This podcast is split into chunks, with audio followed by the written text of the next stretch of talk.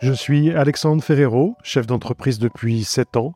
J'ai décidé de partager ma propre expérience de l'entrepreneuriat avec une thématique un peu spéciale, celle des premières fois, mes premiers recrutements, mes premiers salariés, mon premier salaire, ma première dépression suite au départ d'une de mes salariés qui m'a volé un des plus gros clients de l'époque. Ce podcast s'adresse à toutes celles et ceux qui souhaitent entreprendre, mais aussi à celles et ceux qui entreprennent déjà et qui rencontrent des problèmes à surmonter. Mon principal objectif, c'est de transmettre mes connaissances dans ce domaine, qu'est l'entrepreneuriat.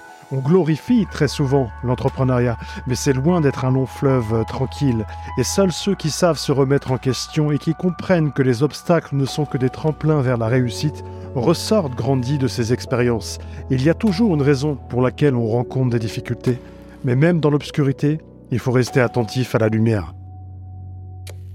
Hello tout le monde Ah, mon premier congé paternité. Bah, c'était il n'y a pas si longtemps que ça. Ma fille est née fin juin 2022, donc un peu plus d'un an maintenant. On va parler de ce sujet. Pourquoi? Bah Parce que c'est un sujet magnifique déjà. Et puis c'est important aussi dans le monde entrepreneurial de parler de congés paternité qui sont inexistants pour les chefs d'entreprise ou les entrepreneurs. Alors quand je dis inexistant, évidemment que vous pouvez prendre des congés pour être là pour votre conjointe parce que vous êtes votre propre patron. Certains diront même "Oh, tu l'as choisi d'être patron garçon." Et je leur répondrai "Mais carrément, simplement si on a des impératifs au niveau du travail avec des clients, des partenaires ou des salariés, eh ben on doit être présent surtout si la boîte ou votre micro-entreprise dépend exclusivement de vous. Moi, j'ai eu de la chance. Pourquoi? Mon activité est assez calme et ralentie en règle générale entre juillet et août, et ma fille, comme je vous le disais, elle est née fin juin.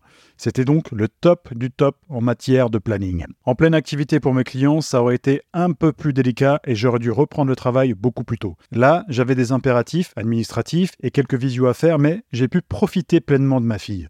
Depuis peu, ils ont augmenté pour les papas le nombre de congés, et je trouve ça juste génial. C'est bien que les choses évoluent dans ce sens, un enfant, ça a besoin autant de sa maman que de son papa. J'aurais pu appeler cet épisode mon premier bébé. Mais mon premier bébé, quelque part, c'est ma première entreprise en 2016 que j'ai créée qui s'appelle Siblenco et dont je vous parle depuis plusieurs épisodes maintenant. Mais c'est que ma fille, c'est mon premier bébé avec les liens du sang. Je n'ai pas connu mon père, j'ai 38 ans et croyez-moi que cette princesse, elle était voulue et désirée. Je ne suis pas un papa parfait et je ne le serai jamais, mais je ferai tout en tout cas ce qui est en mon pouvoir pour qu'elle soit heureuse dans la vie et en bonne santé. Maintenant, revenons un petit peu au congé paternité, mais même au congé tout court, en règle générale. Alors j'ai fait un épisode qui parle d'ailleurs de mes premières vacances que j'ai prises en tant que patron en 2018, donc je ne vais pas revenir dessus. Épisode 12 d'ailleurs, que vous pouvez retrouver sur la plateforme. Mais quand on est entrepreneur, ce sont des mots qui sont un peu, non pas tabous, mais difficilement prononçables. Surtout dans les débuts d'une activité.